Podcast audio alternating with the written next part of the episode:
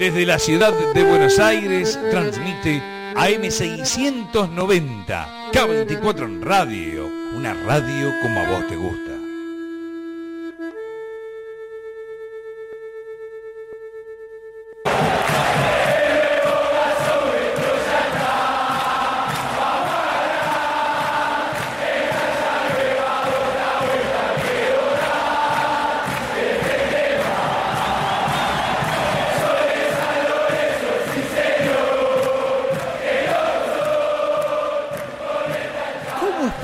Que siento si nadie puede sentirlo? ¿Cómo explicar lo que vivo si nadie puede vivirlo? Boedo en mí, con la conducción de Alberto Espiño y la participación de Maxi García, Juan Pablo Acuña y Javier Brancoli.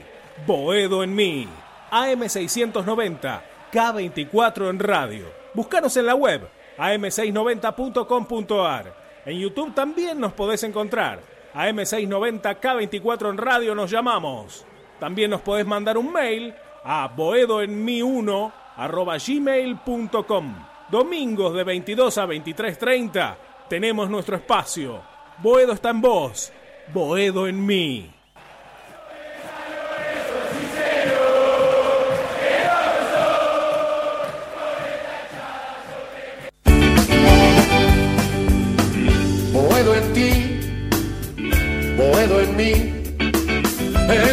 Sin mar, en mis sueños de paz, donde todo se aclara y se vuelve a zaguán.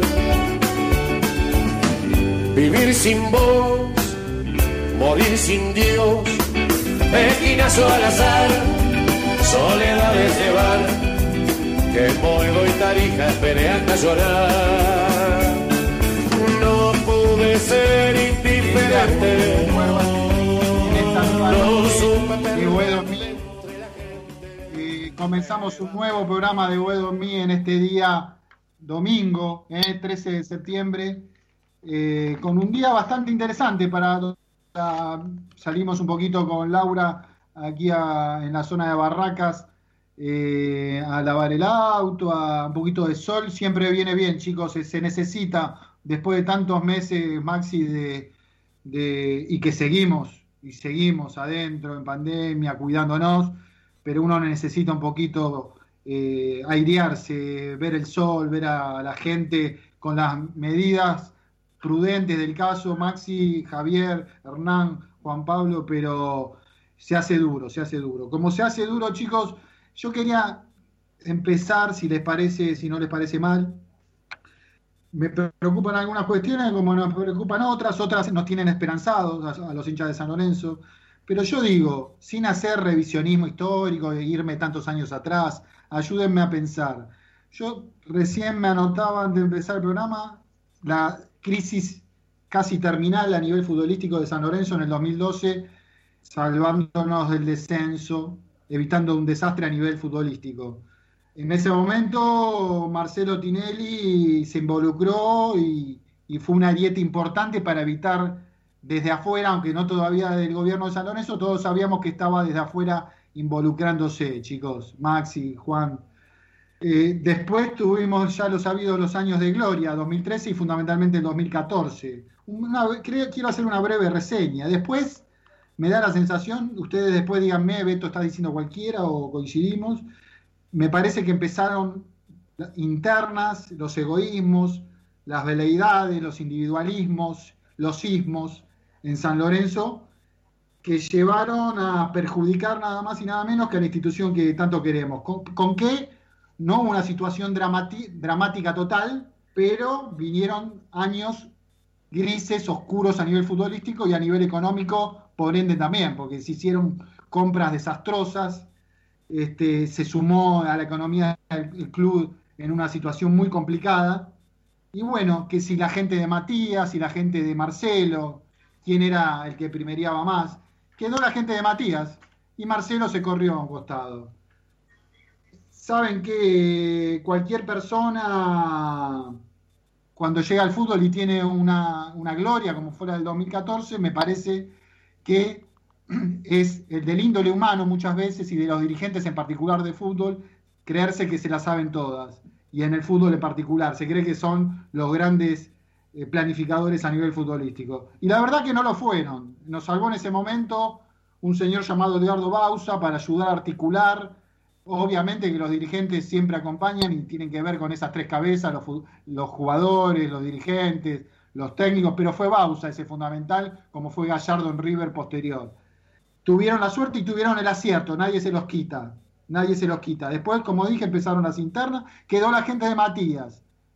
Compraron mal, una vez, Maxi, dos veces, tres veces, cuatro veces, acertaron una, cinco veces mal, seis veces mal. Después, me parece, de tantos errores, Marcelo se, se fue corriendo cada vez más, el famoso Marcelo, y lo dejó que termine su mandato Matías sin pena ni gloria en ese sentido en términos futbolísticos. Vuelve Marcelo y la gente de Marcelo, porque te decían ahora que vuelve Marcelo, vuelve la gente de Marcelo, sus conexiones, que nadie discute, que yo creo en grandes porcentajes eh, tuvieron más aciertos que errores, en grandes porcentajes. Pero en los últimos años, y esto que no se eh, enoje nadie, porque como decíamos antes de empezar el programa con Maxi, uno tiene amigos en todos lados, en la oposición, en el oficialismo, y nosotros decimos lo que sentimos porque somos hinchas de San Lorenzo, somos periodistas y necesitamos decir la verdad. No vamos a andar este, eh, zigzagueando como hacen, como hacen otros a nivel de cualquier tipo de periodismo, no importa cuál. Pero nosotros tratamos con nuestros errores y virtudes de decir lo que, lo que vemos. Y Marcelo, Marcelo, y la forma de comunicación de San Lorenzo, que como se dice, es un especialista en comunicación, a mí, les digo la verdad, eh, me parece que está eh, gobernando en algunas cosas con control remoto. Está bien que vos no puedas decir algunas cuestiones de la vuelta a Boedo, el tema, yo eso lo banco a full. Eh, guardar secreto cuando no se puede decir, lo banco, lo banco. Este, porque entiendo, me parece la política y a veces que no se puede adelantar cuestiones. Ahora, el Instagram de hoy, informando que a mí me parece con las piernas para arriba, este, haciéndose el dandy, la nueva comunicación, cuando hay gente de 50 años que hay que respetar más de 50 para arriba, digo por edades que no maneja el Instagram, la gente de San Lorenzo se necesita informar de diferentes maneras. Me parece que, que, los sismos los egoísmos, los individualismos, me las sé todas, me parece están ganando y no está bueno. Ojalá que esto a nivel comunicacional sea una etapa y que se pase rápidamente a otro mecanismo, ¿no? Como dije, la persona mayor de 50 años no maneja el Instagram como lo manejan los pibes. Y tiene, Tinelli como factor importante esto tiene que entenderlo, analizando informando cuándo empieza el campeonato, cuándo no, algunas preguntas que me van a ayudar ahora Hernán, Maxi, de algunos socios, que no sé cómo se eligen. Eh, pero como tiene errores y grandes virtudes, Marcelo, porque tiene grandes conexiones, espero que en los próximos meses, antes de diciembre, se la juegue una carta muy pesada, Julio, una carta que es, con sus conexiones políticas, lograr definitivamente la vuelta a Boedo con estadio, Julio. Boedo en ti, Boedo en mí, en el aire sin mar, en mis sueños de pan, donde todo se aclara y se vuelve eh, Chicos, eh, quería empezar con esto porque me parece lo, el, tema del Instagram un disparador, el tema comunicacional, como Maxi decía, esto lo venimos diciendo hace rato. A ver, es grave, es dramático. No, no, no, estamos en una situación dramática absoluta de terapia intensiva. Pero no me gusta cómo algunas cuestiones que están pasando en San Lorenzo y me gusta decirla. Abro el debate. Buenas noches, Maxi. Buenas noches, Hernán Sanz. Buenas noches, Javier Branco y Juan Pablo Acuña, querido. ¿Cómo andan, muchachos? ¿Todo bien? Linda editorial, Beto, eh, la verdad que muy linda, completa. Coincido en gran parte con lo que decías, en otras difieren algunas cosas. Me parece que esta dirigencia es, es lo mejor que puede tener San Lorenzo, porque lamentablemente sabemos que oposición real y, con un proyecto, una plataforma política eh, convincente y demás, San Lorenzo no tiene. O sea, la oposición que tuvimos los últimos años, en las últimas elecciones, fue, a ver, eh, sin pena ni gloria, porque la verdad que tanto Francis, eh, nunca me terminó de convencer, nunca presentó un proyecto serio ni nada. Zaponare tuvo lo del estadio, lo de Bodo 365 y demás, de lo cual esta dirigencia se nutre en parte. Me parece que con sus errores y con sus aciertos, San Lorenzo tiene la mejor dirigencia que puede tener hoy en día. Eh, ¿Hay errores en lo, comunicacional? Claro, obviamente, se está viendo y se vio hoy con lo de, con lo de Instagram, donde, muchos, donde mucha de la masa societaria queda fuera de, de, este mensaje que, que manda Tinelli al mundo San Lorenzo. Porque la verdad, como decís vos, no todo el mundo tiene redes sociales, no todo el mundo tiene acceso a Instagram y demás. Eh, pero bueno, eh, también eh, tengamos en cuenta el contexto, la pandemia, que no puede ir todos los días al club, que no puede estar todo de lunes a viernes en la sede de Avenida de La Plata y demás. Y bueno, a mí la forma no me convence porque además de ser el presidente de San Lorenzo, es el presidente de la Liga Profesional de Fútbol. y me parece que queda como un poquito desprolijo. Pero para cerrar un poquito la idea, me parece que hoy por hoy es, lo que es lo que San Lorenzo eh, tiene a mano y lo mejor que puede pedir, porque de verdad en lo que se viene en el futuro cercano con temas de resonificación, vuelta hoy y demás, el único que puede llevar a cabo todo esto y hacerlo realidad es Marcelo Tinelli. ¿eh? Acuña, Branco y Hernán.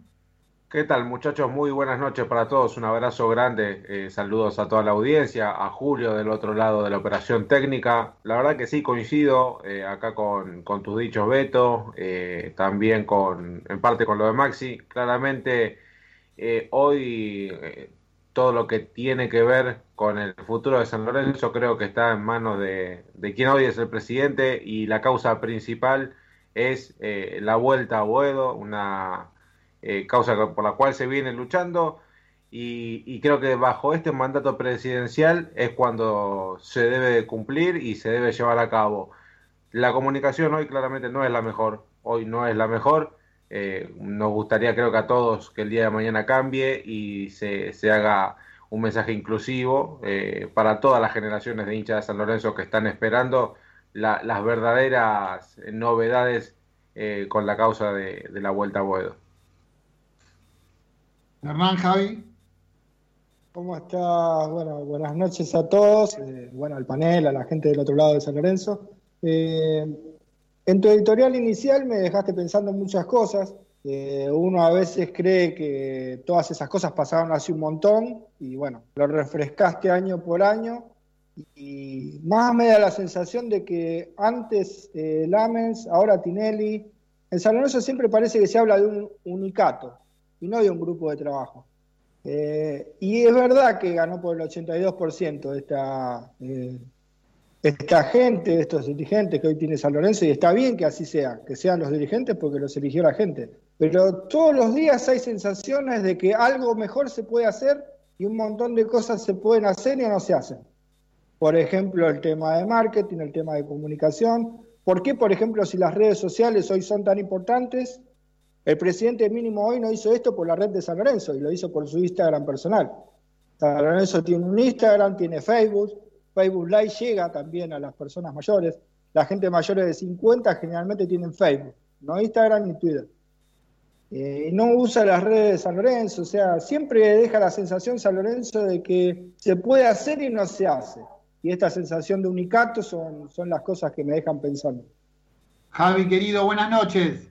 ¿Cómo están amigos, compañeros, cuervos queridos? Muy buenas noches. Em, te escuchaba con atención, Beto, y, mientras miraba los portales hoy a la tarde, antes de informándome, antes del programa, veía que el sitio oficial de San Lorenzo dice es una locura asociarte ahora, ¿no? Y hay una apelación al compromiso del hincha para que siga pagando la cuota cuando sabemos que no hay fútbol y no hay ningún tipo de servicio, por supuesto, por la pandemia. ¿Es contradictorio entonces que la comunicación sea tan discontinuada, tan intermitente, tan poco trabajada, cuando le estás pidiendo al socio que banque al club en esta circunstancia tan difícil? La verdad que ahí veo una contradicción profunda. Por otro lado, también quiero decir que no me parece que nosotros tengamos que evaluar a los dirigentes por si dan o no notas solamente. Es un tema más cuando te dan la nota hablas bien, si no te dan la nota eh, lo criticás. No lo digo por nosotros, pero en general es una cultura del periodismo deportivo, si te dan notas eh, lo aplaudís y si no, eh, pataleás eh, en el aire o en la tinta del diario. Este, está bien. Algo para completar, chicos, este tema, si no, que no me parece menor, pero bueno, San Lorenzo ya empezó en lo futbolístico, Maxi a... No, no, no, no es menor. No es menor porque ya eh, pasó la quinta semana de trabajo del equipo y no, no, te da ningún jugador para hablar, no, no habla Soso. Eh, la verdad que este silencio que maneja tan, tan profundo no, no te permite trabajar con tranquilidad, porque de verdad después uno habla, va recabando información, dice cosas y, después los, dirigentes te llaman, ¿eh? No quieren salir al aire, pero te mandan mensajes, llaman, te preguntan dónde sacaste tal cosa. Así que bueno, tiene razón Javi lo que dice, ¿eh? que si no, si no salen al aire los matás, por así decirlo. Pero ellos también te usan a veces, ¿eh? para decirte, tirá esta bombita, publicá esta cosa, hacé lo otro. Así que es algo que tiene que ser en conjunto, me parece. Sí, por eso el rol del periodista y el periodista a nivel individual y grupal se tiene que hacer respetar, tiene que pararse en un lugar de, hacerse respetar por los dirigentes y bueno, y no hacer seguidismo de, ellos y que en el momento de elecciones hacer lo que ellos quieren, sí tener una buena comunicación como se debe, porque necesitas de ellos y ellos necesitan de vos en muchas cuestiones y si no, está todo bien, no tendremos dirigentes, buscaremos información de donde sea, eh, tenemos alma para investigar y lo buscamos, pero la idea es tener una armonía y ojalá que, más que por nosotros, por San Lorenzo, ¿no? Porque me parece que, está bueno informar por, eh, por Twitter determinadas cuestiones, pero la gente necesita una comunicación también de, las altas autoridades. Ahí decía Hernán si es un unicato. generalmente este país es presidencialista en todo sentido, ¿no?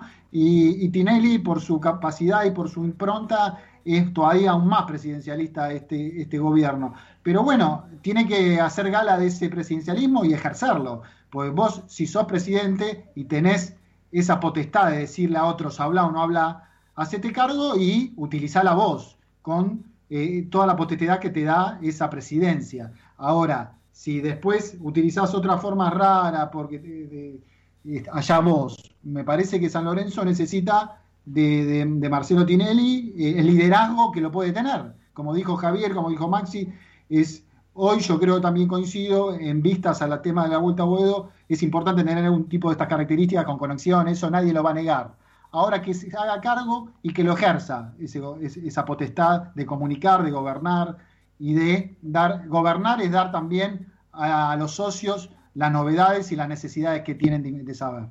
Eh, como tenemos necesidad de saber, eh, Maxi, eh, Juan, Hernán, Javi, ¿qué pasa con el plantel profesional? Este, después de la situación de Soso, le falta, me decía Juan, Maxi, una semana después del COVID positivo, del cuarto arquero, ayúdenme porque a ver si me sale, si me trabo. Francisco Rivadeneira. Rivadeneira. Este, mañana hacen hisopado, me decía por privado este, Alexander Díaz, le hacen hisopado. No sé si a él o a todo el plantel. ¿Cómo está el cuadro general, chicos? Bueno, el, el, hisopado se le, se le hará a Alexander Díaz y está todo ok. El martes se sumará a los entrenamientos. Eh, lo que sí se sabe es que, bueno, el lunes se dio como resultado positivo el hisopado realizado a Mariano Soso, que fue cuando se volvieron a encender las alarmas en San Lorenzo, cuando ya se pensaba que había dejado todo atrás los casos, eh, el último que fue el de, el de Colochini y eh, empezó un poquito la preocupación en San Lorenzo que a mediados de semana, el día miércoles, dejó el predio del AFA para empezar a entrenar en Ciudad Deportiva y el jueves dio día libre en cuanto a los entrenamientos y hizo una ronda de testeos masivos que es cuando se detectó el único caso, el de eh, Pancho Rivadeneira, que quedó aislado eh, por prevención, tendrá que estar 15 días en su domicilio llevando a cabo la cuarentena para luego sumarse. Y se descartó claramente lo de Lucas Menosi, que era otro de los casos que eh, podía llegar a ser positivo, al igual que Martín Weiner, uno de los ayudantes de, de Mariano Soso, que también había presentado síntomas luego de que se diera a conocer el resultado positivo del entrenador, que es el primer entrenador en Argentina que tiene COVID positivo. Es un tema no menor porque es el que eh, eh, la persona con, con, quien más está en contacto los jugadores. Así que eh, creo que los test serológicos y los hisopados que realiza San Lorenzo todas las semanas es bueno. Estaba bueno que se haga ese tipo de, protocolos y después todos los cuidados necesarios, claro está. Comienzo el campeonato, Maxi todavía no está claro, Hernán tampoco. hoy dijo algo Tinelli, ¿no? No, no, no, no. Bueno, como todos sabemos, eh, estaba la fecha estimativa del 25 de, septiembre, eh, claramente por esta actualidad que vivimos eh, de aumento de casos masivos de coronavirus, tanto AFA como Gobierno Nacional. En, realidad, la presión es del Gobierno Nacional, el Ministerio de Salud con Ginés González García a la cabeza, patean el inicio del torneo para mediados de octubre recién, pero todavía no hay nada confirmado, así que yo no, no estaría tan tan seguro de decir que el campeonato va a empezar en octubre. Ahora, eh, lo que sí está bueno es que, ¿te acordás cuando hablábamos con Paolo Rosso, con Elio Pablo Rosso, con los distintos preparadores, preparadores físicos y demás, del tiempo de preparación previa que necesitaban los planteles para adecuarse y volver a recuperar forma física? Eh, con este tiempo, para mediados de octubre, se van a dar esos famosos dos meses de readaptación a la rutina del futbolista de alta competencia. Así que para los planteles de fútbol argentino le va a venir muy bien. Y esta semana eh, se va a ver bien eh, cómo vuelven estos equipos a, la Copa Libertadores, porque la verdad que vamos a ver si hay demasiada diferencia con estos equipos como Boca, River, con respecto a los brasileños, paraguayos que ya vienen jugando hace dos meses fácil. Así que por ahora la fecha estimativa es mediados de octubre, en principio, pero yo no estaría tan seguro es más, diría que recién para noviembre puede ser que vuelva al fútbol argentino. Eh, Hernán, eh, es muy eh, temprano pronosticar, sabemos que en su momento Soso paró un once titular, ahí una, una formación con un equipo suplente. Es más o menos lo que veníamos charlando el domingo pasado, ¿no?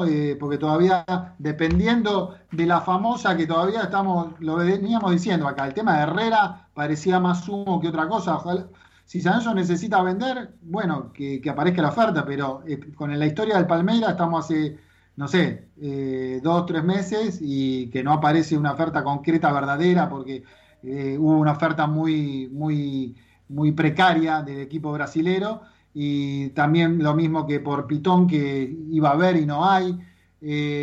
¿cómo, cómo, estás viendo eso, Hernán, vos? Sí, yo creo que San Lorenzo se está tomando su tiempo con respecto a lo de Herrera, Palmeiras también. Recordemos que el libro de pases en Brasil abre en octubre. Eh, no descartaría una nueva oferta del equipo brasilero.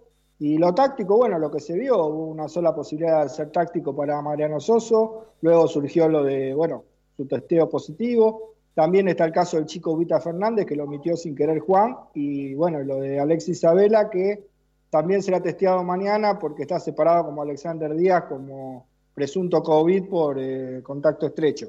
Así que bueno, habrá que esperar seguramente esta semana para ver si Soso vuelve a los trabajos tácticos. Acuña, no sé si querés agregar algo en lo futbolístico y después le paso a Javi un segundo. Sí, creo que, a ver, a lo que hablábamos el domingo anterior, eh, eh, ese, ese primer equipo que había parado Mariano Soso que podía llegar a tener alguna variante, pero creo que esto también le, juega un poco en contra, más que nada a, dos jugadores que son los inamovibles de este plantel, hablamos de Ángel y de Oscar, que todavía no tienen sembrada la, la identidad futbolística que quiere el entrenador. Uno pensaba tenerlos eh, fresquitos apenas llegados de la cuarentena y le cae este baldazo agua fría a San Lorenzo y a Soso de tener que estar 15 días fuera de los entrenamientos, que luego a partir de esto veremos cómo, cómo empieza a, plasmarle a los jugadores el entrenador la, idea futbolística en un 11 contra 11, por más que no sea amistoso, que los mismos, uno ya se suspendió y creo que vamos para el mismo camino porque el otro iba a ser el día miércoles, creo que vamos por la misma ruta que no habrá amistosos y, empezar a, a detallar y a ajustar algunas algunas piezas en ese primer equipo. De lo que hablamos claramente, eh, los, hermanos Romero van a estar de, punto de partida en el primer equipo que, armó y tienen en su cabeza a Mariano Soso. Atentos con Francisco Flores, ¿eh? Atentos con Francisco Flores porque viene sumando por otros en la consideración del cuerpo técnico y están encantados con el juvenil de San Lorenzo. Qué bueno. El que está aislado también es Alexis Abela, ¿no? Por prevención aún, por el contacto con, con Rivadeneira. Así que bueno, este, vamos a retomar lo del domingo pasado. Yo planteaba un poco disruptivamente, no da para que vuelva el fútbol, muchachos.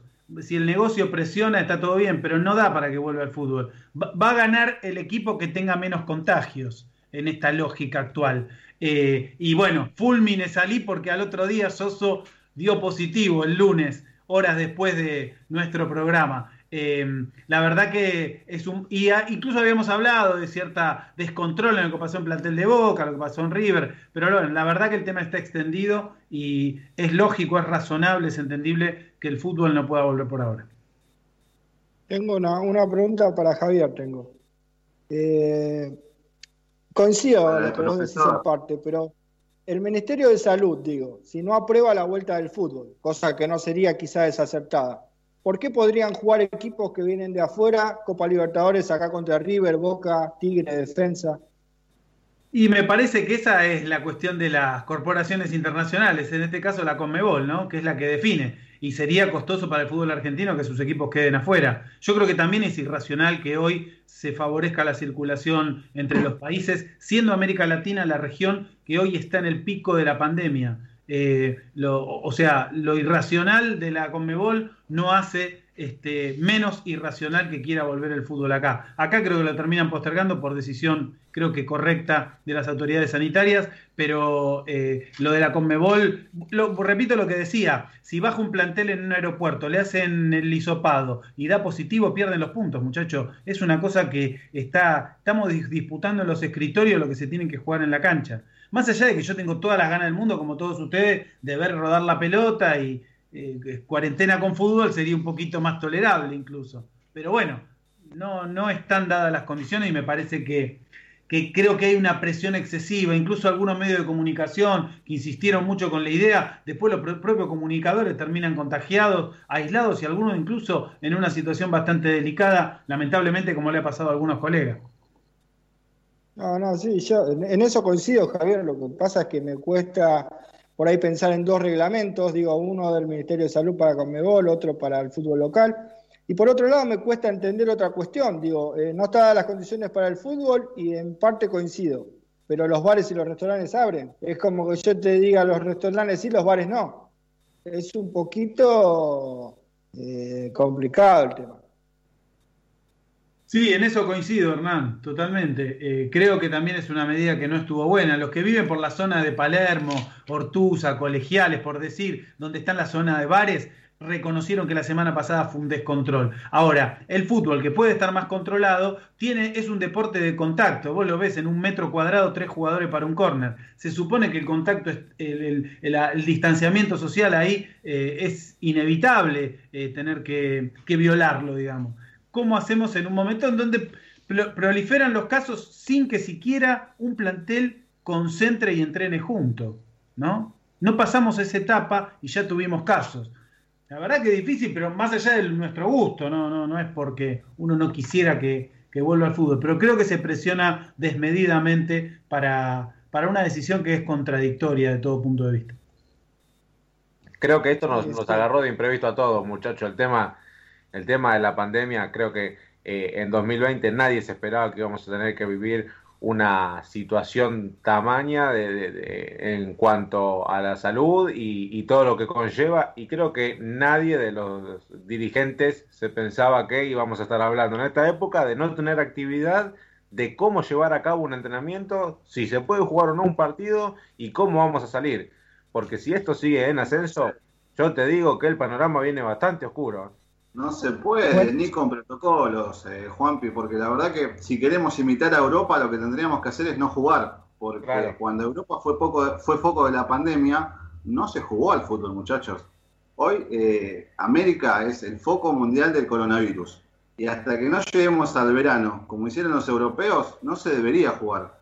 Totalmente. Presión de las empresas, presión de la Comebol, y se va a terminar jugando. Y van a haber muchísimos contagios. Esto ya vayan sabiéndolo porque van a haber muchísimos contagios cuando empiece a rodar la pelota. Chicos, buenas, eh, seguimos en la transcurriendo Web 2022 34 aquí en la ciudad de Buenos Aires. Tenemos una comunicación eh, vía Rosario, ¿eh? el, que, querido Rosario siempre estuvo cerca y más cuando uno habla del apellido Bausa. Estamos en comunicación con Maxi Bausa. Maxi, buenas noches desde Huedomita, habla Beto Espiño, Maxi García, eh, Juan Pablo Acuña, eh, Hernán Sanz y Javier Brancoli. ¿Cómo estás, Maxi? Buenas noches, ¿cómo están? Bueno, gracias, gracias a todos por el saludo. Acá estamos eh, aislados, acá volvimos a, a fase 2, casi 1. ¿Cómo está? Eso, ¿cómo está Rosario? Porque de estar muy bien, eh, pasó a una situación, ¿cómo la definiríamos, Maxi? Eh, complicadísima, tan, eh, ¿cómo están? Y a ver, eh, empezó a haber muchos eh, la verdad que en las últimas dos semanas se duplicaron, los casos. eh, y bueno, tomaron esta medida como para la curva, pero la verdad que no es fácil. Acá eh, tuvimos por ahí dos o tres meses más de, de- una vida casi normal y después empezaron a aparecer casos y se tuvo que ir atrás. Pero no está fácil, no está fácil para los comerciantes, para un montón de cosas, no está fácil, pero, pero bueno, la realidad es que también no está fácil para eh, toda la parte médica, está el 95% de las camas públicas ocupadas, entonces la verdad que es, es todo muy fino, pero yo ya lo tuve, la verdad que ya lo pasé. Ah, mirá, eh, no sabía. eh, sí, lo tuve hace, hace ya tres semanas que tengo la alta. Eh, la verdad que, es un, año raro, difícil, pero bueno, supongo que acá, eh, de acá a fin de año será así, irán volviendo de fases y cambiando a medida que, que la curva vaya aumentando o, o bajando. Mm, Estamos en comunicación con Maximiliano Bausa, ¿eh? integrante de aquel equipo y aquel plantel y aquel cuerpo técnico que quedó en la historia más grande de, nuestro amado San Lorenzo, ganando la Copa Libertadores de 2014. Él en la parte de videos, de audiovisual, ¿eh? Eh, la, como integrante de Maximiliano Bausa. ¿Qué apellido? Eh, antes de, de- de preguntarte en qué estás vos, Maxi, ¿Cómo estás viendo el tema? Acá recién Javier Brancoli, Maxi García decía que no, no, no se debería empezar el, el campeonato de fútbol en estas condiciones. Sabemos que el, el- el negocio, la necesidad, eh, ¿cuál es tu visión al respecto de, de parte del fútbol, Maxi? Y la verdad que es, difícil, es un poco como todo, es, muy fino entre lo, o sea, de los dos lados te pueden dar razones y justificaciones como para que se juegue o para que no se juegue. Eh, la realidad que estamos en el peor momento, entonces por ahí suena medio contradictorio. Eh, eh, entonces por eso sería muy fino. También entiendo eh, entiendo la parte, digamos, que, que del negocio que, que está atrás, que bueno, a veces hace que, que, que mucha gente también pueda vivir de eso, eh, pero la realidad es que no, no es fácil. Uno ve por ahí, qué sé yo, hoy terminó el US Open y bueno, se hizo, pero había una burbuja, ve la NBA y hay una burbuja, la Champions también fue una burbuja, acá un torneo local eh, es casi imposible y la realidad es que, bueno, eh, como escuché en Europa en el peor momento de, de la pandemia no se jugó, Sí. Eh, ahora se está jugando, es más, eh, hoy en Francia había gente del 20% de, de capacidad del estadio, pero no, no sé, la verdad que es difícil, es Sí, difícil. sí, sí. eh, la realidad es que no estamos quizás en el peor momento y, y en teoría uno si va al- a la lógica no se tendría que jugar, pero bueno, también es entendible la otra parte. Sí. Maxi, me interesaba también, nos interesaba esta nota, primero por todo lo que representa eh, innegablemente el apellido Bausa en San Lorenzo. Bueno, en Central ya sabemos, pero nosotros no- amamos a San Lorenzo.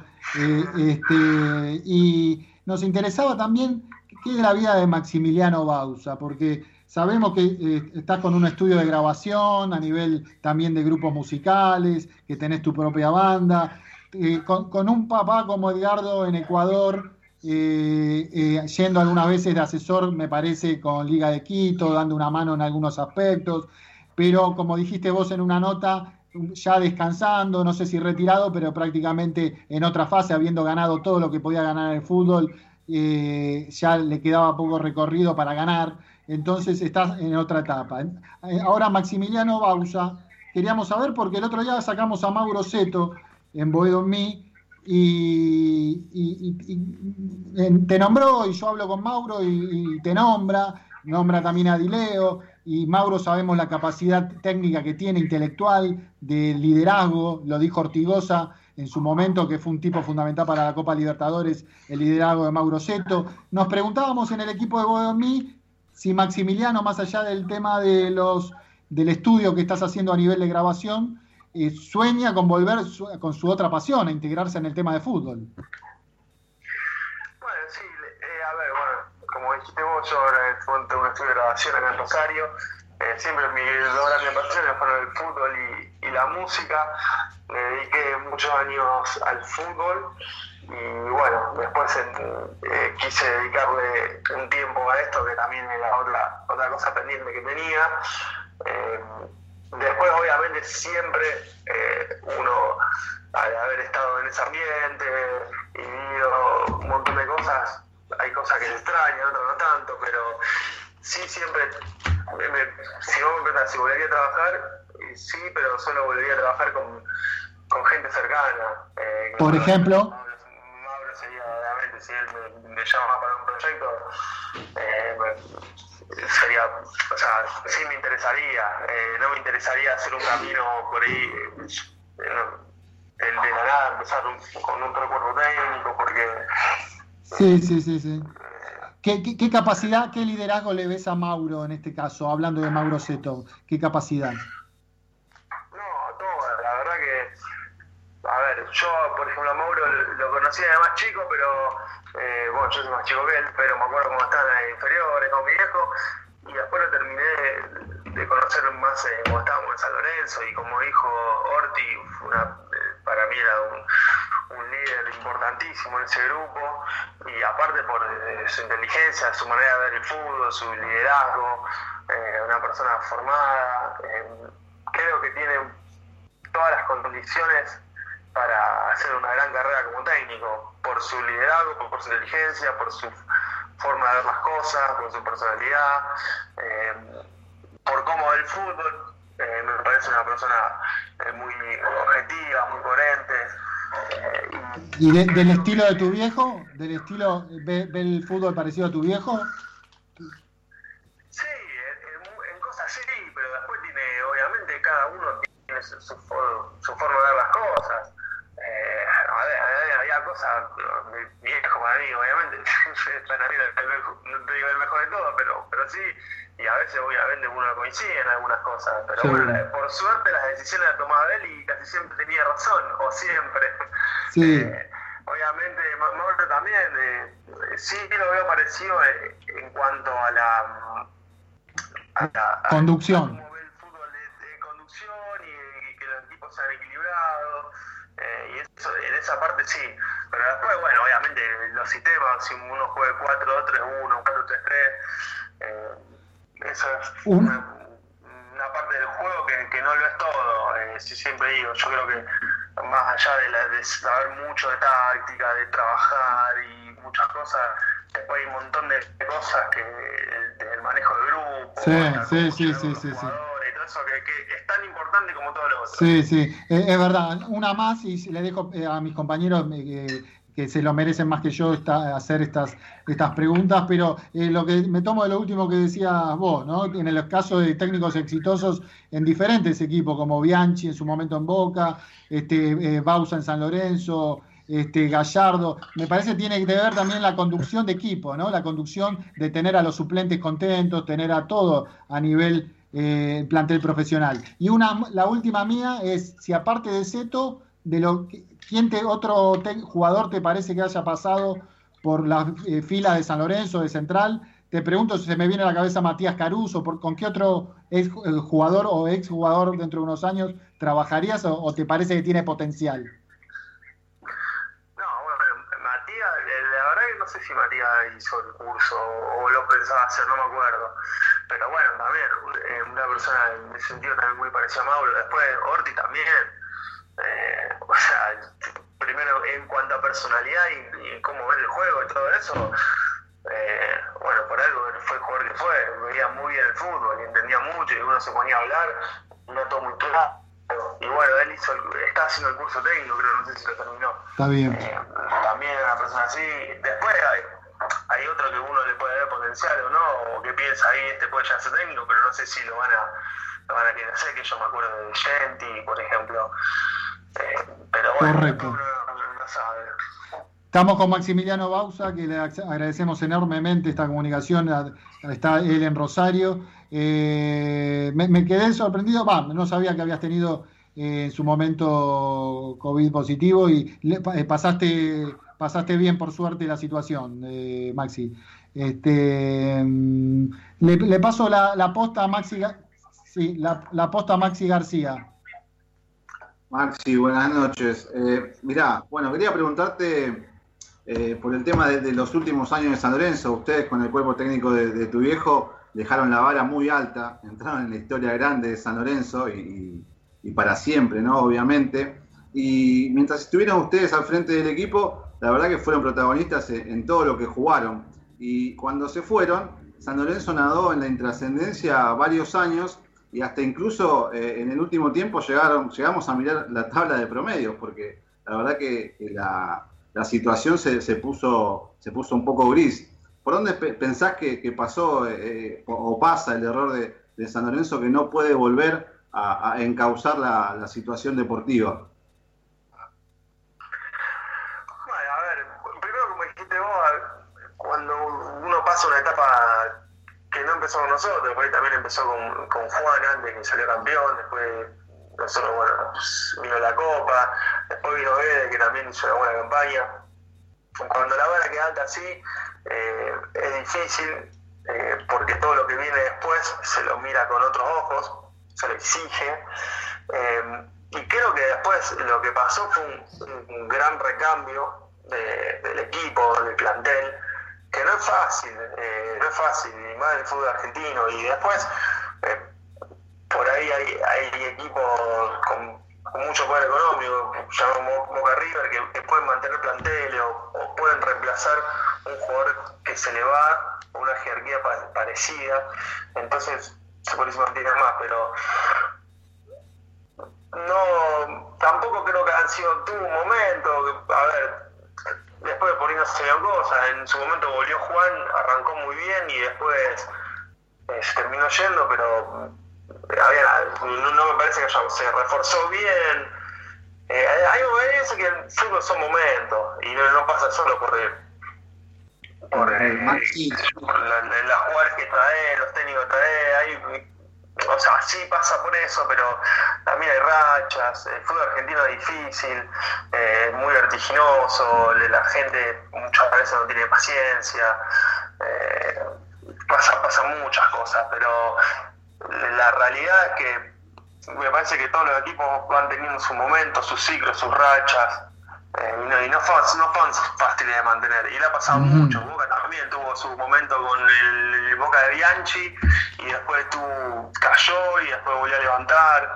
Eh, no, no se puede estar siempre peleando arriba, siempre Mm. eh, los primeros puestos. Ja- Javier, Recién, recién, eh, una cortita, recién dijiste una palabra importante que no quiero dejar pasar y es la de recambio. Y la verdad que este último tiempo en San Lorenzo se viene hablando de la posible vuelta de Ortigosa. Quiero que te abstraigas un poco de lo emocional, porque sabemos lo que lo, que lo querés y lo apreciás al gordo. Eh, y si sentís que estas vueltas eh, todavía tienen mucho para dar, eh, o si hay que dejar el póster ahí arriba y quedarse con lo viejo y, no arriesgarse a perder ese, ese, esa idolatría de parte del hincha. ¿Sentís que Ortigosa le puede dar mucho más a San Lorenzo ahora? A ver, a a veces los jugadores eh, pu- pueden aportar, primero futbolísticamente, no, lo- voy a discutir, siempre me pareció un crack, muy gordo. Después, eh, quizá no, no, puede, no puede estar hoy para rendir lo que rendía en su momento, unos 90 minutos, pero sí puede entrar o jugar una cantidad de minutos y aportarme mucho, pero a veces, a lo que voy que eh, hay muchos jugadores que suman también desde otro punto de vista. Eh, capaz que un jugador, eh, tener un jugador un plantel que está 15 minutos en la cancha, pero fuera de la cancha te suma un montón de cosas que, que se necesitan en un grupo, de liderazgo, de ser ganadores, de llevarlo por, por un camino a los más jóvenes. Entonces hay que poner todo en la balanza para para ver eso, no, no solo cómo, va a jugar, cuánto, cuánto va a jugar, eh, yo creo que poner todo. Y yo, en ese sentido, eh, por conocerlo, sí me pareció una persona para el grupo eh, muy buena, un tipo muy ganador, claro y al frente. Entonces, creo que sí, que puede seguir aportando. Ahora sí, Javi. Buenas noches, Maxi. Gracias por atendernos. Te quiero hacer eh, dos en uno y preguntarte, por un lado, las referencias que tenés de Mariano Soso y su cuerpo técnico, siendo un técnico joven y no tan conocido en, en nuestro medio. Eh, y por otro lado, si nos querés contar un poco la cocina de tu trabajo, digamos, ¿no? ¿Cómo resuelve eh, una, una, persona que hace una planificación, un estudio de los rivales y esa es parte de tu tarea o era parte de tu tarea en los cuerpos técnicos? ¿Cómo se resuelve al interior de los planteles y los cuerpos técnicos esa tarea previa de investigación y planificación que hacen a partir de los aportes que, que podés brindar? No sé si se entiende la pregunta.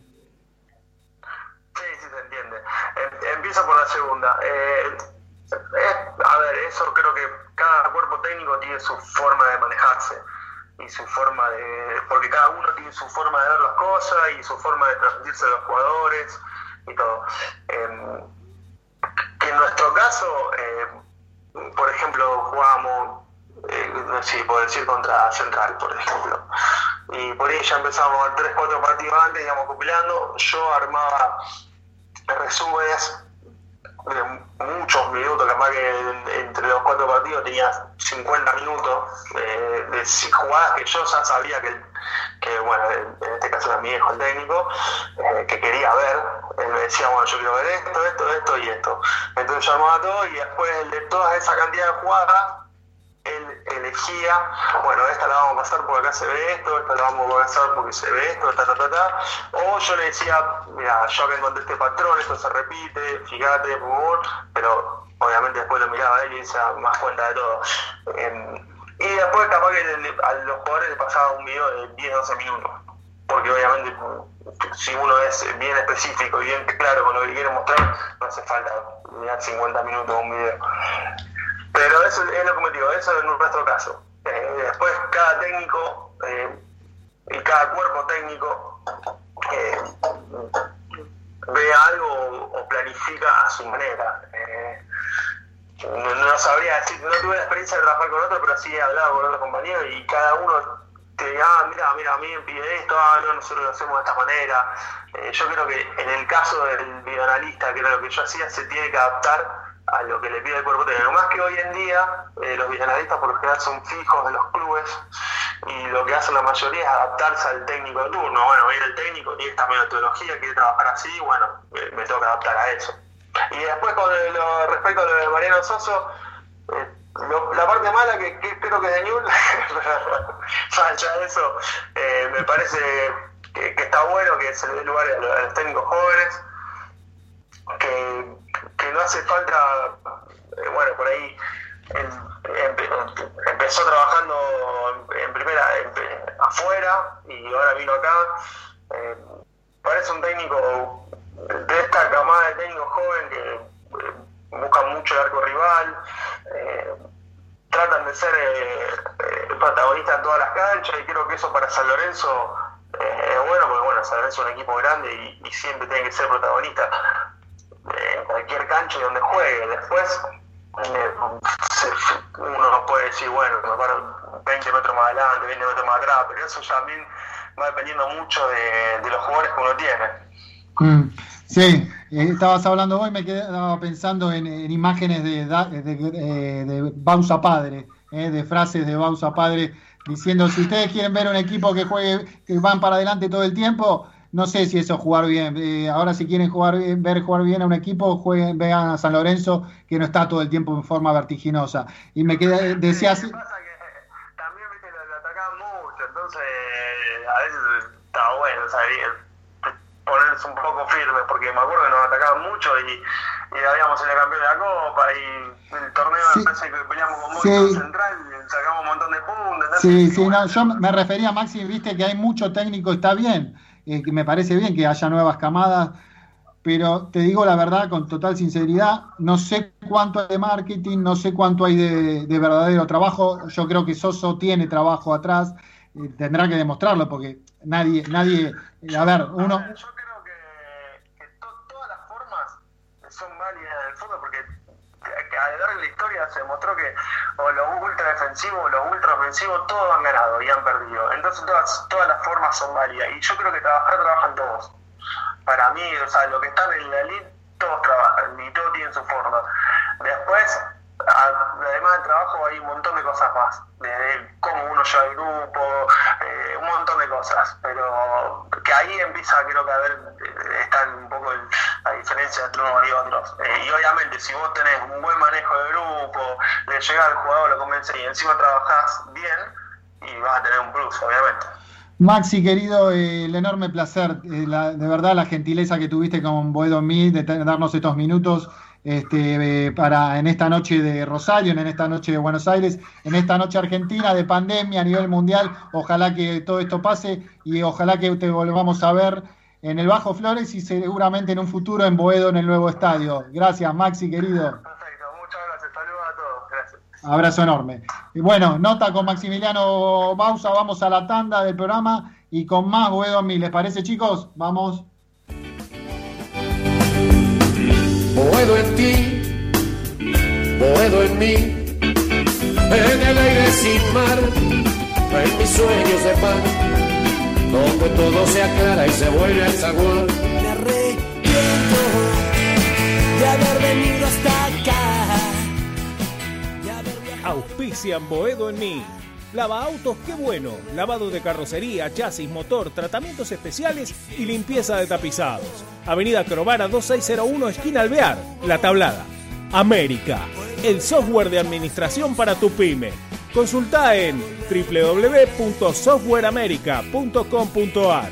Pizzería El Argentino, la mejor pizza a la piedra de la zona oeste. El Argentino, el verdadero sabor de la pizza. Avenida Rivadavia, 9890, Villaluro. Mundo Service, venta y reparación de máquinas y herramientas. Service Oficial Gama, Avenida Italia 1501, Tigre Centro. Teléfono 4749-0997. 4749-0997. Boedo Publicidad, Imprenta y Cartelería. Socios de San Lorenzo, 10% de descuento. Ferrari 287, El Palomar. Teléfono 4751-5906. Leña y carbón, todo para tu parrilla. Eucalipto, quebracho blanco y colorado, espinillo, carbón por 5 y por 10 kilos. Atención a particulares, calefacción y gastronomía. Envíos a todo el país y todos los medios de pago. WhatsApp 115-332 0279 115-332 0279. Nos encontrás en Instagram como arroba leña.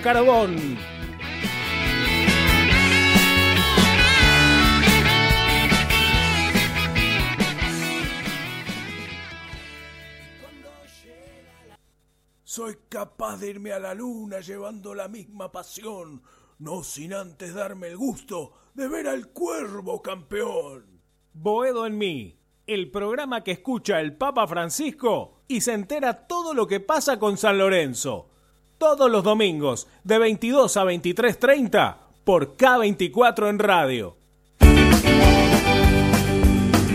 Boedo en ti, boedo en mí, en el aire sin mar, en mis sueños de pan, donde todo se aclara y se vuelve al zaguán.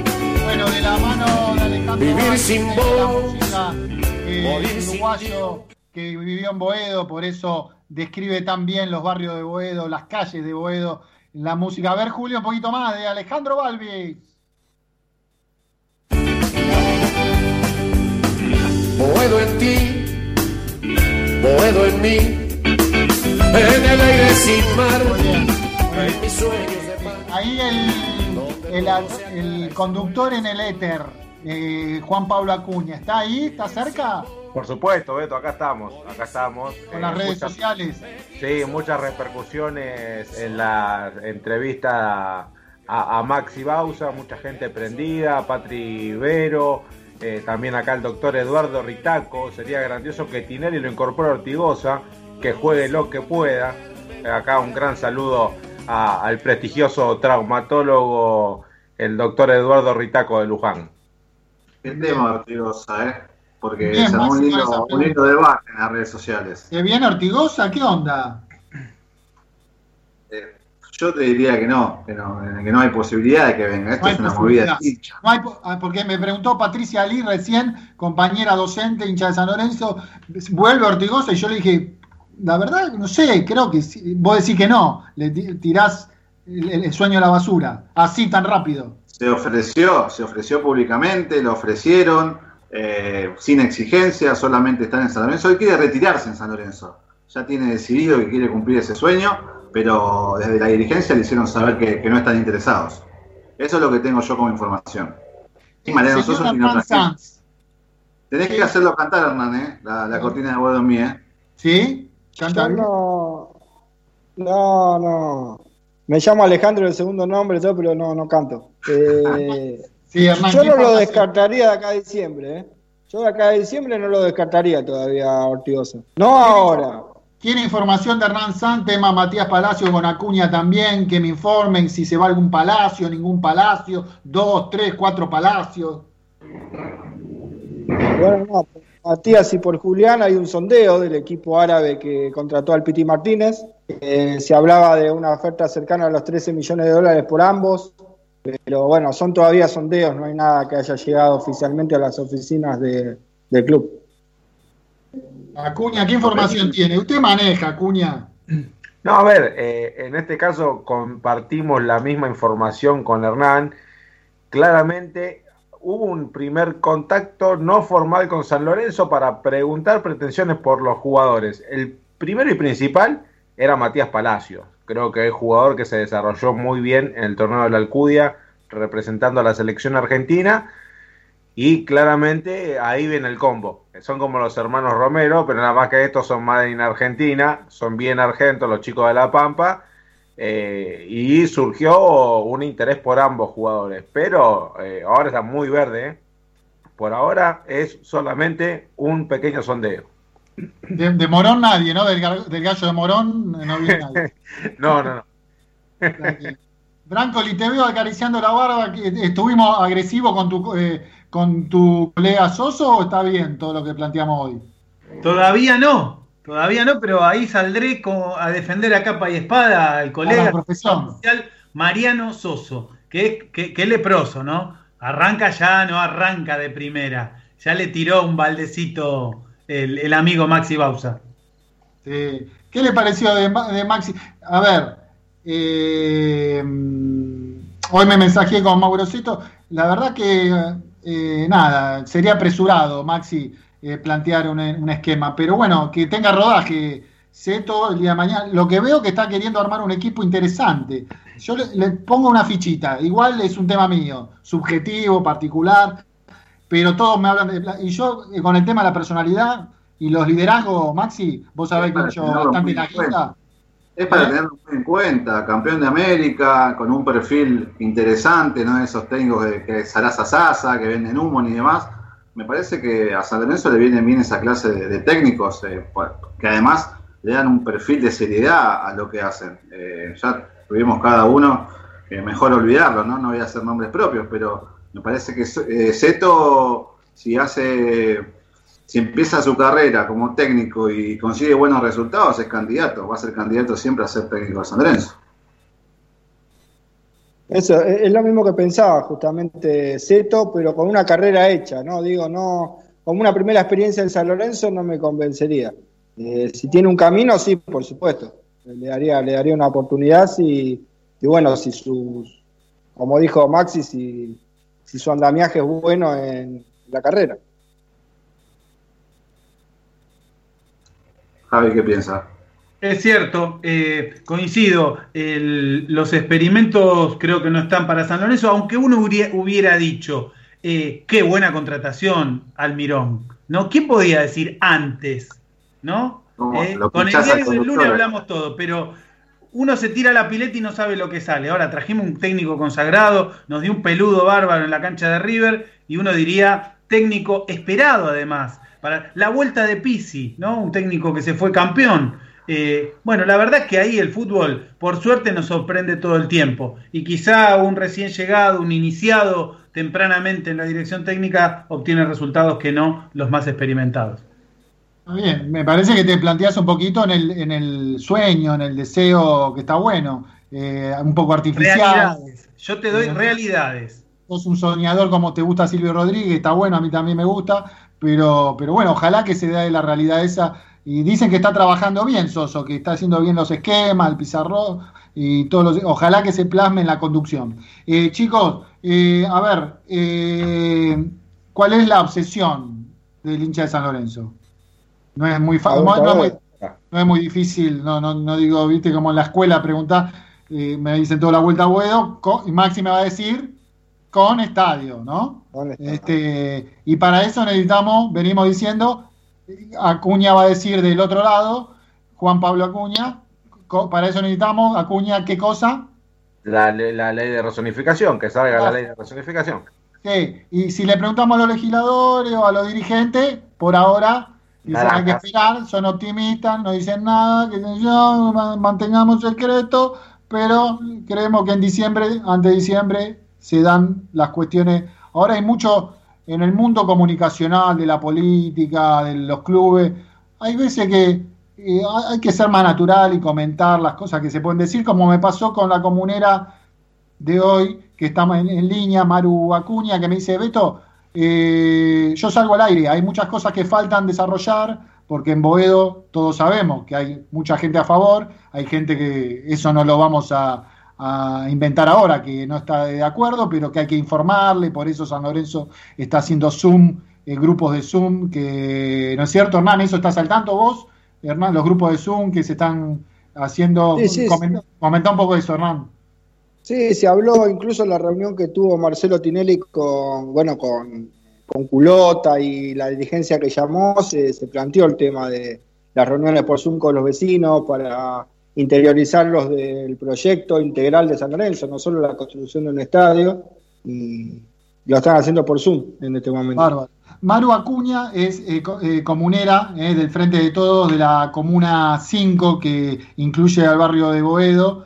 Eh, ahora ella me dirá que otros barrios, pero bueno, está Boedo, está el querido barrio de Boedo. Es una de las primeras figuras a nivel institucional, porque tiene un cargo institucional en la ciudad de Buenos Aires, que, que habla, que da la cara, eh, que sabemos que sale a la calle y camina lo, lo que hay que hacer, la barriada de Boedo. Y me decía esto, con- primero saludarte, Maru, gracias de verdad por esta comunicación con Boedo en mí. Buenas noches.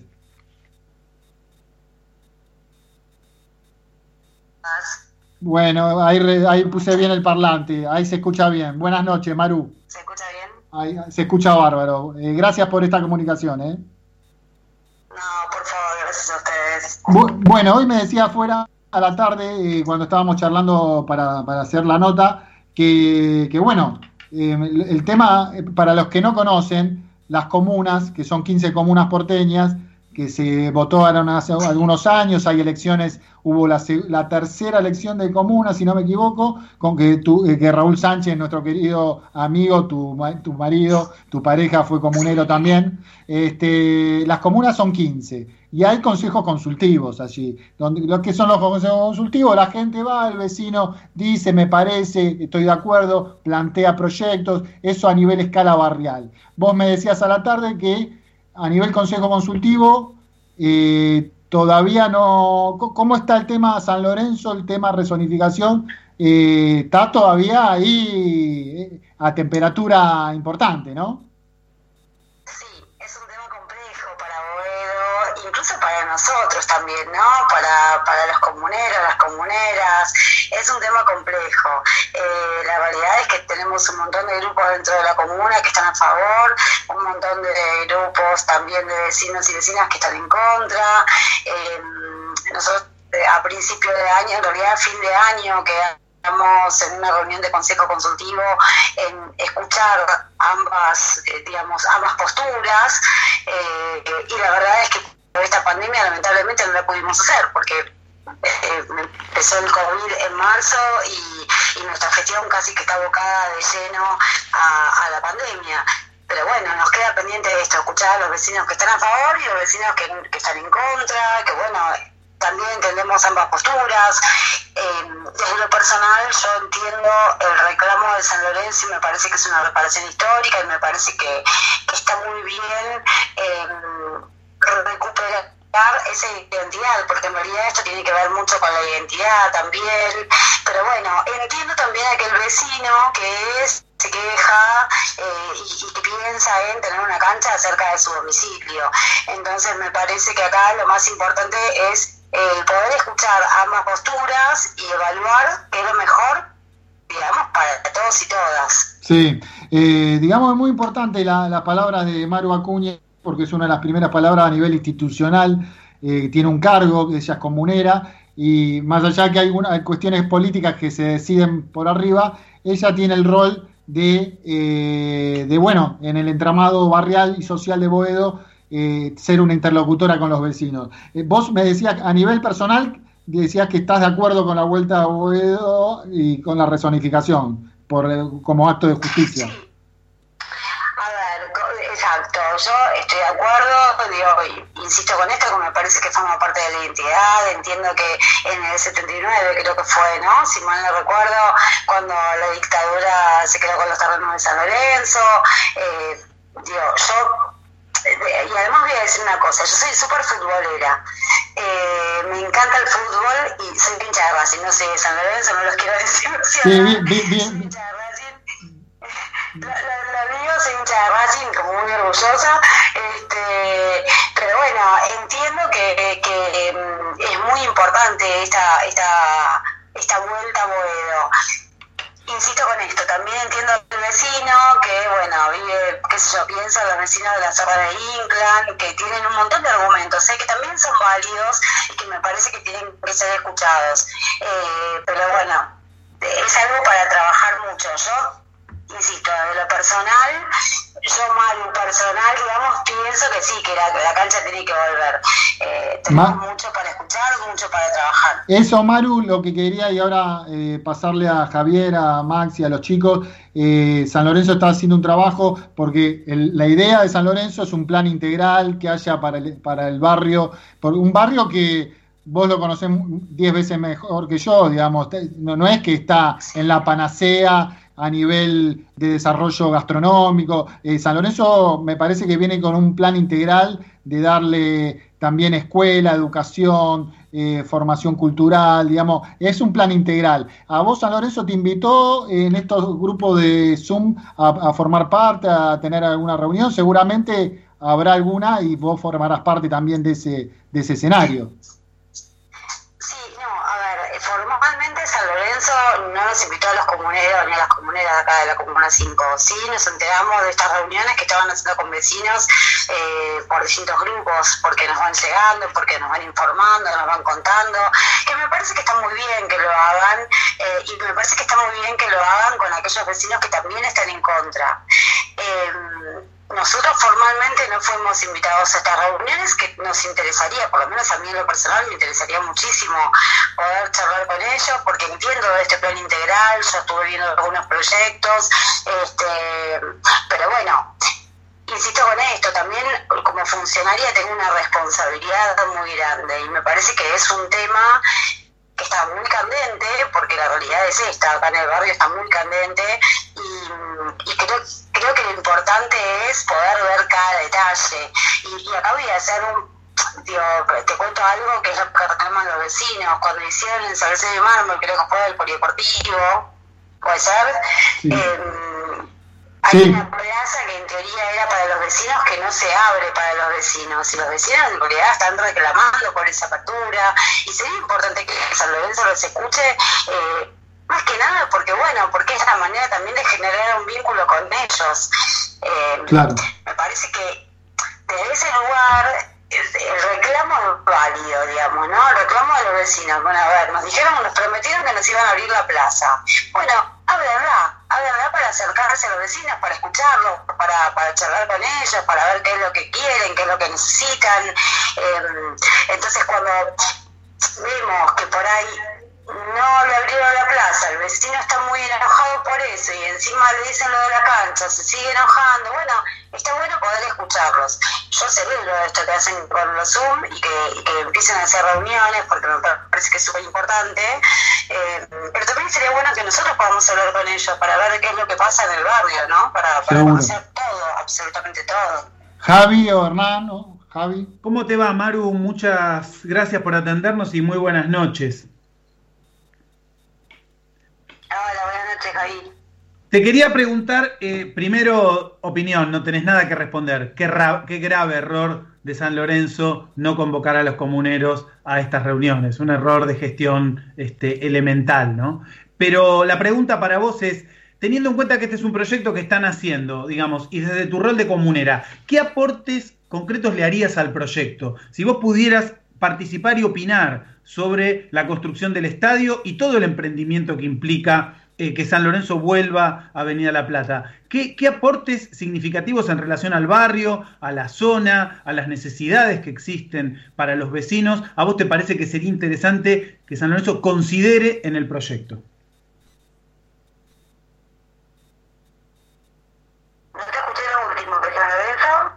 ¿Qué, qué, qué te parece que debería considerarse en el proyecto? ¿Qué aportes le podrías hacer vos desde tu punto de vista y con tu conocimiento del barrio para que el proyecto responda a las necesidades del barrio y los vecinos? Escuelas, cultura, a eso te referís, Javi, digamos, lo que Exacto, sea. sí, sí. Lo que quieras aportar. A, a mí me parece, Javi, que primero me parece que es fundamental que nos convoquen a los comuneros y que nos, nos presenten el proyecto ellos, porque la verdad es que nosotros eh, lo que fuimos viendo, lo fuimos viendo medio buscando por distintos rincones, pero no concretamente de San Lorenzo. Entonces me parece que es fundamental que San Lorenzo nos convoque, que nos presente el proyecto y que nos cuenten cuál es la idea. Entonces, ahí podemos decir todo lo que hace falta en el barrio. Yo te puedo dar un listado enorme de cosas que se necesitan en el barrio, pero también entiendo que San Lorenzo eh, no deja de ser un privado. Entonces, eh, me encantaría decirte que pongan un jardín maternal, nos hace mucha falta, porque tenemos un montón de pibes que no tienen vacantes, que no, pueden acceder a los jardines y muchas familias, que no- mu- mujeres sobre todo, que no pueden ir a trabajar porque no tienen dónde dejar a los pibes. Entonces, me encantaría decirte que San Lorenzo un jardín maternal. eh, para, para público, digamos, ¿no? Que, que, que, que abre un jardín maternal. Eso no puede suceder. Entonces, eh, me parece que lo más importante es que nosotros nos podamos sentar con y que nos muestren todo el proyecto eh, y nosotros a partir de eso poder aportar. Porque tampoco queremos pedir imposibles, tampoco queremos pedir cosas que no van a suceder, porque entiendo también que, que la prioridad la van a tener los socios y las socias. Eh, entonces me parece que eso es fundamental en esta instancia, en donde además sabemos que dentro de poco puede comenzar el tratamiento de la legislatura, porque sabemos que además si no se trata en el 2020, eh, hay que presentar un nuevo proyecto en el 2021. Seguro. Creo que pierde vigencia. Es Ma- eh, Maru, es Ma- sí, es verdad. Eh, es Maru Acuña, comunera eh, de la Comuna 5, que es Boedo solo, Maru, no, o incluye eh, otro. Boedo Almagro. Eh, eh, agradeciéndote de nuevo, Maru, eh, porque eh, implica desde tu rol político eh, eh, el atreverse, el decir, el contar, no, no todos lo hacen. Eh, Hernán Sanz, eh, tu pregunta. Bueno, antes que nada, bueno, buenas noches y el agradecimiento para Mauro Acuña. Eh, según tu punto de vista, eh, los vecinos de Boedo, ¿cuál crees que es su máximo miedo? ¿El tema de la inseguridad por, la, por el estadio en la zona? Casi nada. que si, bueno, primero buenas noches y que si crees que en tu forma de pensar, ¿qué es lo que tiene más miedo el vecino? ¿La inseguridad? Si, si es la inseguridad, si, si el miedo, Maru eh, dice Hernán, si el máximo miedo de la gente tiene que ver con la seguridad que tiene que ver, viste que está el mito, hay mito y ah, un poquito de fantasía, un poco de realidad, porque mucha gente que no conoce el fútbol piensa el fútbol de hace 40 años donde las barras se enfrentaban. ¿Dó- ¿Dónde está el miedo de la gente fundamental que percibís vos? Parece que a ahí también me parece que hay un montón de cosas, por eso también yo creo que es súper importante poder escuchar a los vecinos que están a favor de la cancha y que están en contra de la cancha, ¿no? Me parece que eso es súper importante, siempre el poder escuchar eh, eh, ambas posturas es súper importante. Em, yo creo creo que pasan un montón de cosas. Creo que tiene que ver em, con la inseguridad, creo que tienen que ver, y esto pensándolo, digo, a mí me dicen, te pongo una cancha a tres cuadras y un poco de miedo me va a dar.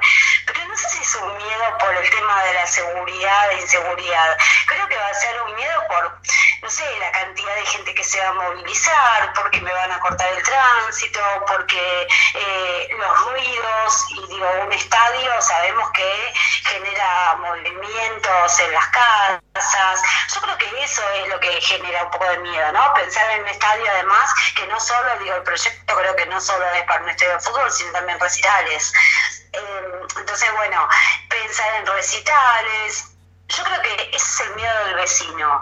Por eso insisto en que es mucho para charlar, eh, explicar también que va a levantar mucho el barrio. Yo creo que esta, esta modificación va a levantar muchísimo el barrio de Boedo. Hoy Boedo del Sur, la verdad es que no está muy lindo, no, no tiene mucha seguridad. Pero bueno, ese reclamo me parece que el vecino también es válido. Seguro. Y además me parece que en esta eh, se está discutiendo, o por lo menos se está empezando a pensar en la modificación del plano urbano ambiental.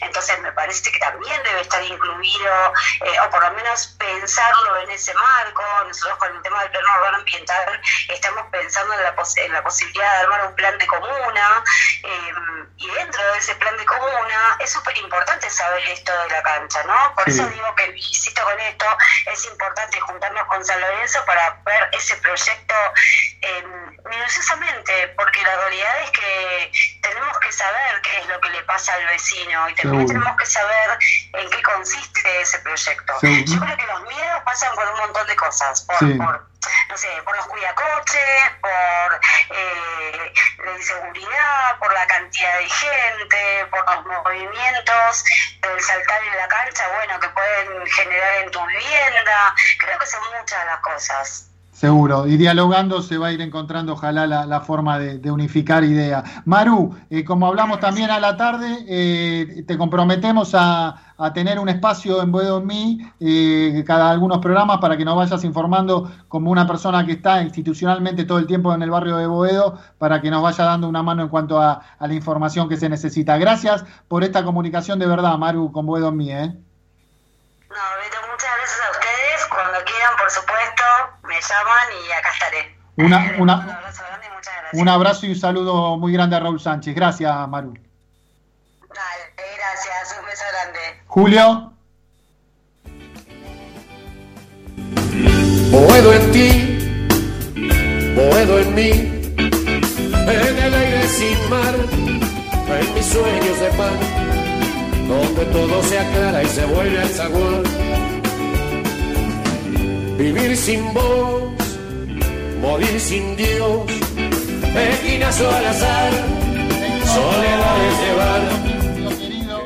Eh, bueno, interesante nota, Acuña, Javi, Maxi, Hernán, porque me parece que, no deja de tener un rol institucional importante en el barrio eh, y San Lorenzo sigue sin comunicar. Eso le cuesta, co- comunica, ahora está comunicando con los Zoom, está bueno. Ojalá que profundice esto, chicos. Sí, la verdad que sí, me sorprendió, me sorprendió que Maru Acuña eh, nos dijera que eh, no fueron citados los comuneros por, por parte de San Lorenzo para hablar de esto, ¿no? Creo que era por, era por el principio, era, a ver, arranquemos por la gente que conoce mejor que nadie el barrio, qué es lo que le falta, hay que sumar de todos lados, no solamente a los vecinos que están a favor y a los que están en contra. Hay que sumar a gente que conoce, que sabe cuáles son las necesidades y que pueden ayudar mucho, ¿eh? pueden ayudar mucho desde el lado de afuera.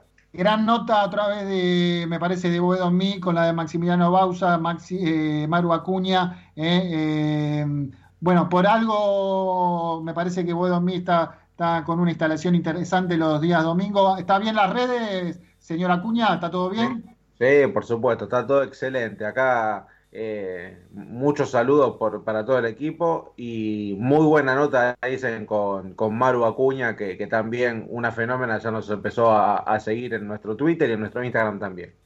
Interesante, interesante porque es una de las primeras figuras a nivel político que habla en un programa de San Lorenzo. Eh, se viene ya el informe que hoy, ¿de qué se trata, Javi Brancoli, querido? Y todos los informes se tratan un poco de lo mismo, que es remando la vuelta a Boedo, ¿no? Pareciera que vamos remando, pero con el río Paraná en contra, y nosotros con dos remos metiéndole ahí, ¿no?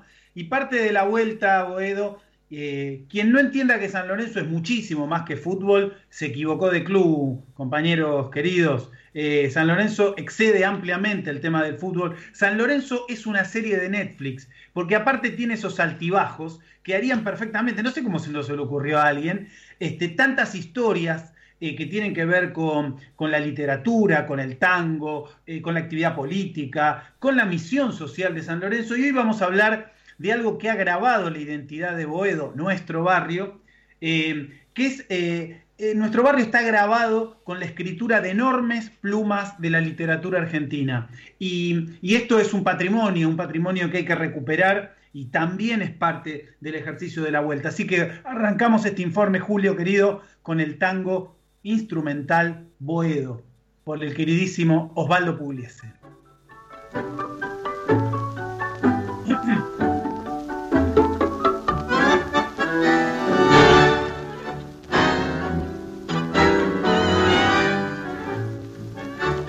Decir que el barrio de Boedo construyó rivalidades, rivalidades futbolísticas, rivalidades políticas, también fronteras barriales, pero una rivalidad, por ahí no tan conocida por todos los hinchas, es una rivalidad literaria, que no era solo literaria, sino también política. En 1920 se crea el Grupo Literario de Boedo, una iniciativa que estuvo en Álvaro Yunque y Leónidas Barleta, sus principales referencias, y que estuvo de entrada en esa rivalidad también bien porteña, enfrentado con el grupo de Florida, ¿no? Eh, Álvaro Yunque decía, eh, Boedo es la calle, Florida es la torre de marfil. Los literatos de Boedo, escritores, poetas, periodistas, letristas de tango, eh, estaban fuertemente identificados con los sectores populares y también con movimientos de izquierda. Pensemos que en aquella época llegaban de Europa inmigrantes con una tradición socialista, anarquista, y entre otras cosas fundaban bibliotecas, imprentas y editoriales. ¿Por qué? Para aprender la lengua, para aprender el idioma del país donde vivían, pero además porque era una manera de difundir su ideología. Buena parte de los eh, más conocidos anarquistas, Severino Di Giovanni, por ejemplo, fundaba su imprenta y era un gran poeta. En 1924 se va a consolidar con la editorial Claridad, justo cuando San Lorenzo gana su segundo título en la Liga Amateur, y Boedo era un suburbio, chato y gris, calles y boliches, cafetines y teatros, decía Álvaro Junque. Florida, el grupo de Florida, era el Jockey Club. Entonces, la literatura militante, la literatura política de esa época con Elías Castelnovo, Leónidas Barleta, Álvaro Junque, Roberto Mariani, Antonio Zamora, entre otros, hizo de la literatura una herramienta política y fundó una tradición enorme en nuestro querido barrio. Dentro de los letristas, dentro de los escritores, apareció la música para ponerle música a esas letras y un vecino de Boedo, que fue Sebastián Piana, en la década del 20 ya empezaba a, aportar esas, esas, esas melodías de tango que ilustraron eh, las letras de muchos como Homero Mansi, por ejemplo. Así que escuchamos, Julio, este segundo audio, el tanguito La Milonga Sentimental de Sebastián Piana.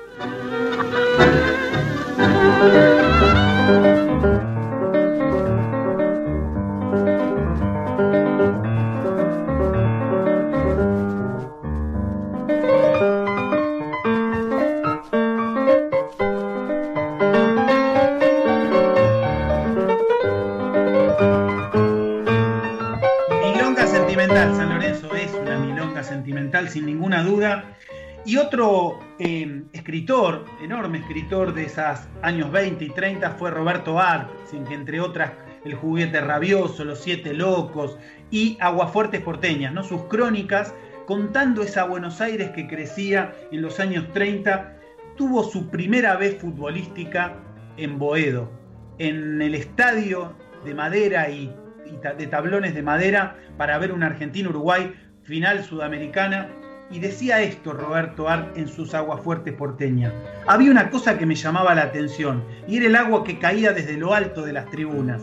Le preguntó un espectador por qué hacían ese regado y me contestó que eran ciudadanos argentinos que, dentro de la Constitución, hacían sus necesidades naturales desde las alturas. Con esa genialidad, con esa distancia, con esa eh, poco conocimiento del fútbol de aquella época, eh, Art se acercaba, Roberto Art, a esas primeras líderes futbolísticas. ¿no? Los literatos parecían no estar muy cercanos a, la vida del fútbol y sin embargo ahí estaban, ¿sí? Eh, de la mano de, de algunos de estos referentes y de esos tangueros como Pacho Maglio, papá de Juan Maglio, jugador de San Lorenzo en la década del 20, que también le ponía música a esas letras de Boedo. Vamos con el audio 3, Julio querido.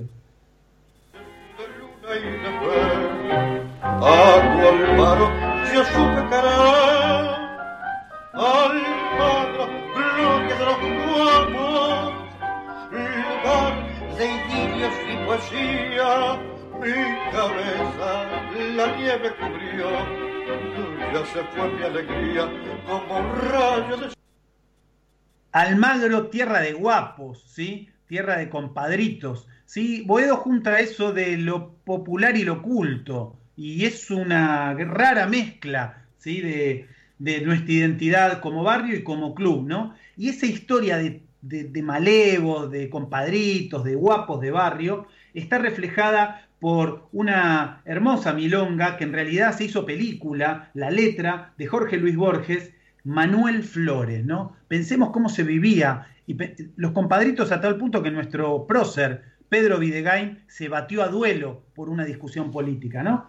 Pensemos cómo se vivía en esa época, en esos barrios, en ese farolito de la esquina, y así lo relata este fragmento de la película Invasión, Milonga de Manuel Flores, de Borges y Troilo. ¿Qué decía ese recitado? Julio, audio número 4. Para los otros la fiebre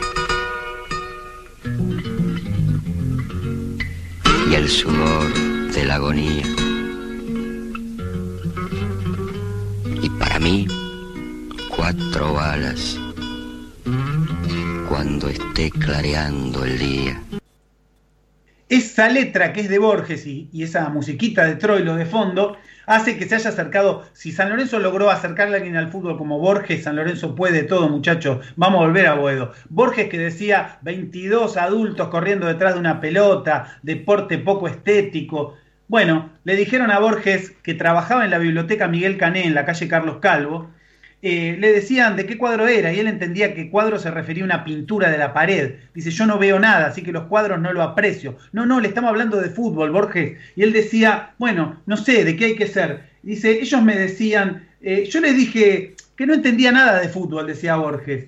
Ellos contestaron que ya que estábamos en el barrio de San Juan y Boedo, yo tenía que decir que era de San Lorenzo. Em, me aprendí de memoria eh, esta, esta respuesta, esta contestación, y cuando me preguntaban, yo decía que era de San Lorenzo. Pronto noté que San Lorenzo casi nunca ganaba en esa época, parece. Eh, entonces hablé con ellos y dijeron que eso no tenía importancia, que lo de ganar o perder era secundario, pero que San Lorenzo era de jugar un fútbol científico. Al parecer no ganaban, pero lo hacían metódicamente, decía Borges. Bueno, Borges dijo que fue de San Lorenzo y podemos ponerlo dentro de los milagros de nuestro club a alguien que estaba tan ajeno al fútbol, ¿no? Y por eso escuchamos a Piazzola. Piazzola y Borges, dos tipos distantes de estas historias populares del fútbol, pero que igual eh, están presentes en la cultura porteña. Y por eso vamos con el audio 5, Julio.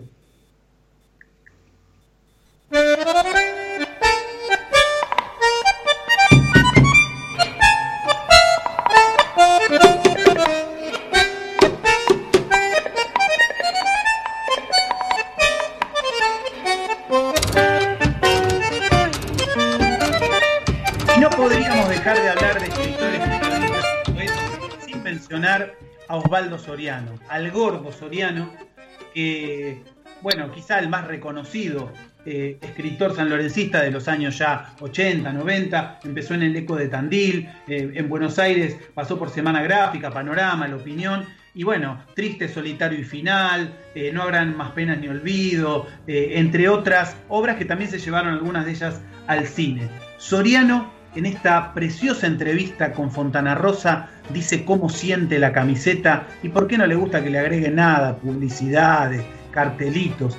En este diálogo breve con eh, el negro Fontana Rosa hablan de este amor por la camiseta. Subile un poquito audio, Julio, porque está abajo. Audio número 6.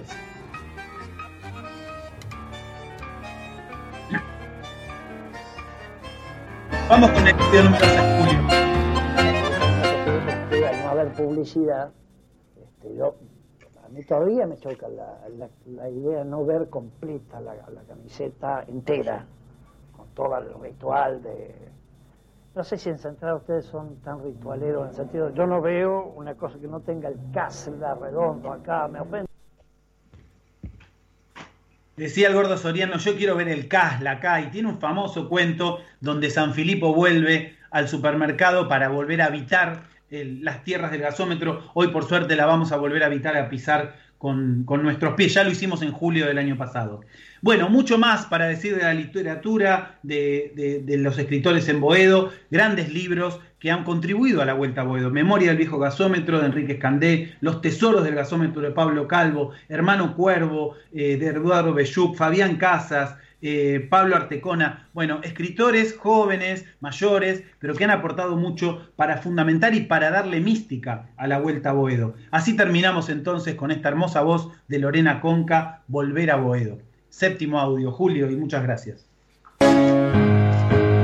El sueño esta noche despunta el regreso al verso redondo y al duende del sol, al barrio infinito al patio del tiempo, a las emociones del mismo color. El sueño esta noche dibuja la vuelta ayer que se huele remojando el pan, volver a Boedo, a la casa nueva y a las cosas viejas que nunca se van. Volver. Las cosas que nunca se van. Muy bien, Javier, excelente informe nuevamente, cada día superándose el informe histórico, como dice Daniel Urdiales, eh, que el informe histórico hay que hacerlo sí o sí, impresionante, Patricia Ali también, Juan Rodríguez, Laura López siempre bancando, Joaquín Lincovied ah, haciendo la infraestructura, este, Marcelo Pellegrino también del barrio de Villaluro, Julio Escandel de acá de la zona de Barracas. Eh, chicos, mañana, bueno, para cerrar y agradecerle a Julio, Maxi, mañana entrenamiento, Hernán, Acuña, Sí, sexta semana de trabajo inicia, iniciará mañana San Lorenzo. Bueno, no con Mariano Soso, obviamente, manejando los hilos de, dicho entreno, sino que su ayudante de campo, Diego Buján, Nicolás Domínguez y Martín Bainer. 9 de la mañana San Lorenzo va a estar entrenando nuevamente en Ciudad Deportiva con los hermanos Romero que me dijeron que no hay diferencia. ¿eh? Vos que decías que iba a haber diferencia entre los Romero y los que volvían a entrenar eh, en el complejo de Seiza. Charlita Bravido, ¿no? Hechos un avión, Beto querido, para tu alegría. ¿Habrá habido alguna charlita, Hernán? Sí, bueno, como decía Maxi, mañana desde las 9, eh, la, práctica en la Ciudad Deportiva, con las ausencias de, recordemos, de Mariano Soso, de Ubita Fernández, Riva de Neira y los chicos Alexander Díaz y Isabela. Acuña. Bueno, muchachos, eh, como bien decían los chicos, mañana vuelve a entrenarse San Lorenzo, una nueva semana de, preparación para cuando se digne a comenzar la competencia y como vos decías, Beto, recién, en la semana hubo una charla entre el plantel y los hermanos Romero, está todo en óptimas condiciones. ¿De qué tipo? No, no, no, una... una no, una no, no, no, ¿qué, qué? No, no, no, no. Una, una, charla de plantel. Está todo bien, eh, entre todos no hay que echar leña al fuego, San Lorenzo sigue entrenando, la casa está en orden. Justo esta semana tiene que tirarlo.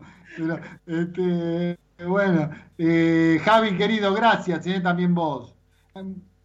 Bueno, buena semana para todos, muchachos. Acuña, Acuña, muchos mensajes, bien las redes, maneja Sí. ese tema tranquilo. Por supuesto, mucho, mucha repercusión, muchos saludos, eh, mucha gente prendida al, al vivo que estamos haciendo a través de Twitter. Un gran programa, Beto. Felicitaciones a la producción. ¿eh? Maxi, querido, algo más para desarrollar. Lo último, Julio está siendo muy bondadoso, demasiado. Dale, Perfecto. Maxi. No, no, no, la charla con los hermanos Romero del, del plantel es real, obvio, en los términos, pero a ver, no es nada de. Me parece que, es lo más lógico. Se debía una charla así con los hermanos Romero y está todo 10 puntos, ¿eh? la verdad que está todo genial.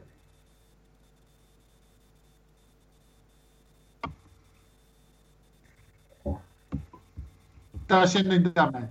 Bueno, chicos, buenas noches. Gracias a todas y todos por esta noche de domingo de Bodeo Mí. Si, si Dios quiere, como decimos siempre, por- como me gusta decir a mí, un poco por, por porque cristiano y otro poco por cábala. Si Dios, si Dios este, el domingo que viene nos encontrará de nuevo a las 22 horas con Julio, ¿eh? que, que está en la operación de la radio, y con todo el pueblo azulgrana, con la vuelta a Boedo como estandarte con estadio, y con la voz de los protagonistas, ¿eh? que nos darán seguramente los dirigentes. Gracias Hernán, gracias Acuña querido, gracias Brancoli, gracias Maxi, gracias Julio hermano querido.